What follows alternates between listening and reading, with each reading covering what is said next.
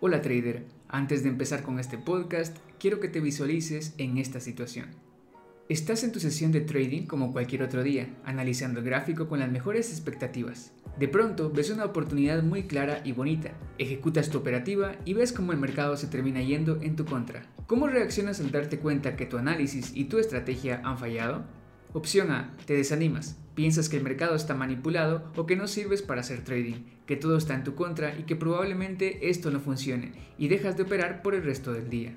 Opción B, te frustras y te enojas mucho, ansías con todo tu corazón recuperar el dinero que has perdido y quieres tener la razón en lo que el mercado va a hacer. Operas más agresivo y al final de tu sesión de trading terminas perdiendo aún más dinero.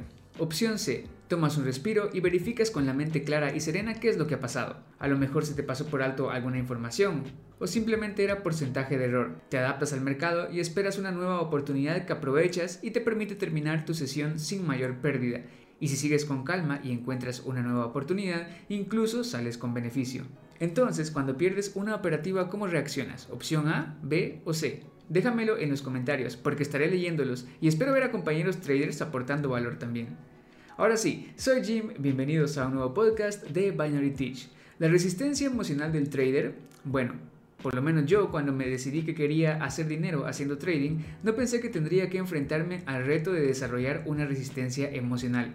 Es decir, yo solo sabía que podía hacer dinero si interpretaba correctamente un gráfico, pero resistencia emocional, ¿resistencia qué?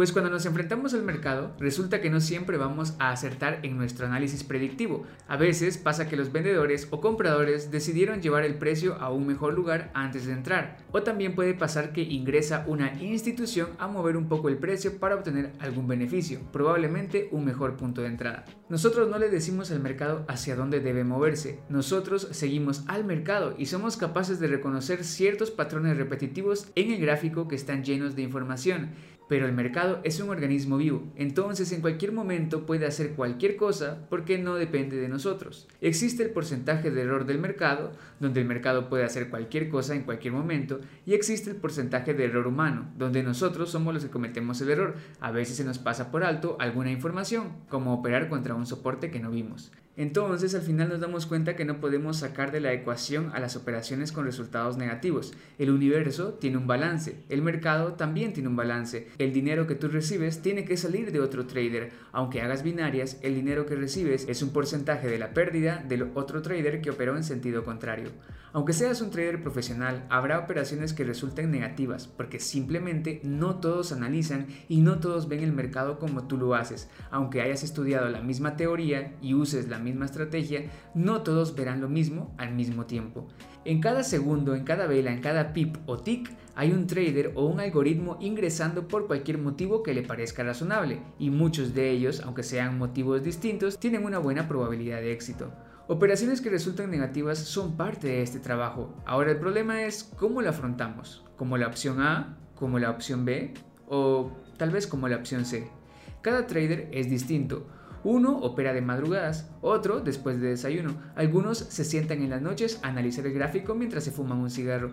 Otros analizan mientras miran una película o escuchan música. Otros solo pueden analizar desde el baño o en algún momento libre del trabajo. Todos somos diferentes, hacemos lo que hacemos por diferentes motivaciones, queremos diferentes cosas, si es que sabemos lo que queremos, claro.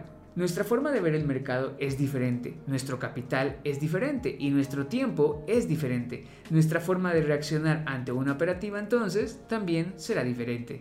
Con toda la información que tenemos nos queda algo muy en claro. La opción A y la opción B no son las mejores. En ambas reacciones perdemos la serenidad de nuestra mente y le dejamos el control a nuestras emociones. Aunque en una de esas reacciones la decepción es tan grande que preferimos alejarnos del sufrimiento y el dolor y continuar con eso el otro día, mientras que en la otra reacción queremos sufrir más tratando de vengarnos del mercado y terminamos perdiendo más de lo normal. Como el buen trader experimentado que soy y gracias a la gran cantidad de errores que he cometido en mi vida, te puedo decir que reaccionar de alguna de estas formas es bastante común. De hecho, recuerdo que primero pasé por la etapa de querer vengarme del mercado, de querer recuperar mi dinero rápido para terminar el día en positivo o por lo menos sin pérdidas. Después de que el mercado me enseñara a las malas, de que la venganza nunca es buena, te hace daño y tu cuenta quema, empecé a reaccionar de otra forma. Es decir, tenía más desilusión al enfrentarme a una pérdida y prefería alejarme del gráfico porque me sentía triste y pensaba que yo no era bueno para hacer análisis. Ahora, en este punto, sabes algo muy importante. Hay reacciones que tenemos que evitar al momento de enfrentarnos a operativas negativas. Sabemos que no tenemos que reaccionar de manera emocional, querer vengarnos del mercado o darnos por vencido de golpe.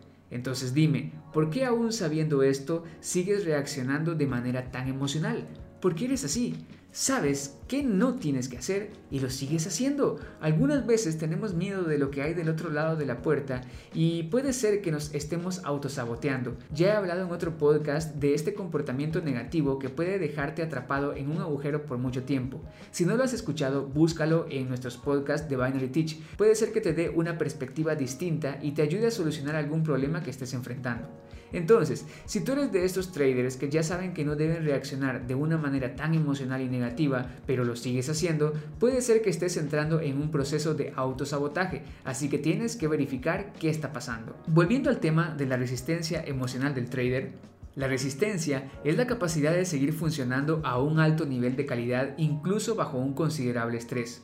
Una persona resistente puede soportar la presión, por ejemplo, una persona que pierde un trabajo puede permanecer en calma para poder conseguir uno nuevo sin desesperarse en otras actividades de su vida, mientras que alguien que no soporta la presión, que no tiene buena resistencia, el hecho de haber perdido su trabajo interferirá con otras áreas de su vida, quitándole la calma, quitándole el sueño e incluso perjudicando a los que lo rodean. Para esta persona al final resulta más difícil conseguir trabajo. Psicológicamente se dice que el motivo por el cual muchos de nosotros carecemos de una buena resistencia es porque nos tomamos los acontecimientos negativos de manera muy personal y de esta forma terminamos vinculando nuestra autoestima con los resultados de nuestra vida. Cuando las cosas nos van bien, nos sentimos motivados y muy felices y bien, pero cuando encontramos un obstáculo nos desanimamos, dudamos si podemos lograrlo y nos frustramos. Como puedes darte cuenta, cuando no somos resistentes empezamos a reaccionar de una manera más emocional y negativa. El autoconocimiento es importante. Tienes que saber qué tan resistente eres y en qué circunstancias dejas de ser resistente. Mira este ejemplo. Tienes una estrategia, te está yendo bastante bien y estás obteniendo resultados positivos. De pronto, un día, decides operar con más dinero de lo que estás acostumbrado, el doble o el triple, y resulta que el mercado ofrece un patrón con tu estrategia. Entras en la operación. Tan pronto el precio se va un poco en tu contra, empiezas a sentir frustración y desesperación y quieres que el precio se mueva a tu favor cuanto antes. Tu corazón empieza a latir rápido. Esto ocurre porque hemos sobrepasado nuestro nivel de resistencia y a la larga trabajar fuera de nuestro nivel nos impide desarrollar análisis de manera efectiva por toda la presión que llevamos encima. Entonces, trabajar con dinero que no somos capaces de permitirnos perder nos provoca una carga extra, sobrepasa nuestra resistencia emocional y hace que nuestros análisis sean inadecuados o que muchas veces terminemos forzando el mercado viendo cosas donde no las hay. Entonces te preguntarás, ¿cómo podemos mejorar nuestra resistencia emocional? A ver, con el tiempo vamos aprendiendo a desarrollar nuestra resistencia y adaptarnos al estrés que pueda surgir en cualquier momento. ¿Te acuerdas cuando mirabas el gráfico y mirabas todo como letras chinas? No sé, como rayitas y figuritas en la pantalla que no entendías qué estaba pasando, unas líneas eh, rojas y unas verdes y qué está pasando acá.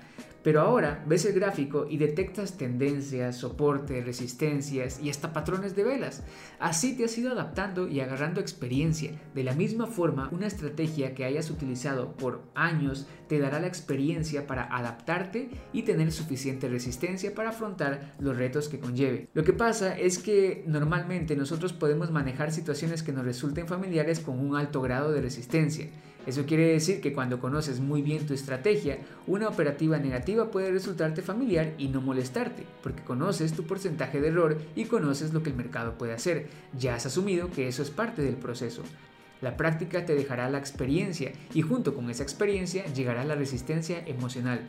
El desarrollo de un trader profesional puede ser bastante similar a una tendencia alcista tendrá retrocesos y pausas, pero cada reto que he superado lo llevará a un máximo más alto y cada vez más cerca de su objetivo. Hacer trading es como un videojuego. Cada reto que superamos nos deja más experiencia, nos deja más fuerza, más conocimiento, más habilidad y más resistencia. Y todo esto nos prepara para enfrentarnos a un reto mucho más fuerte, para avanzar a un nivel nuevo. Bueno traders, antes de despedirme les voy a dejar un tip bonus. Este consejo extra puede serte de utilidad para desarrollar más tu resistencia emocional.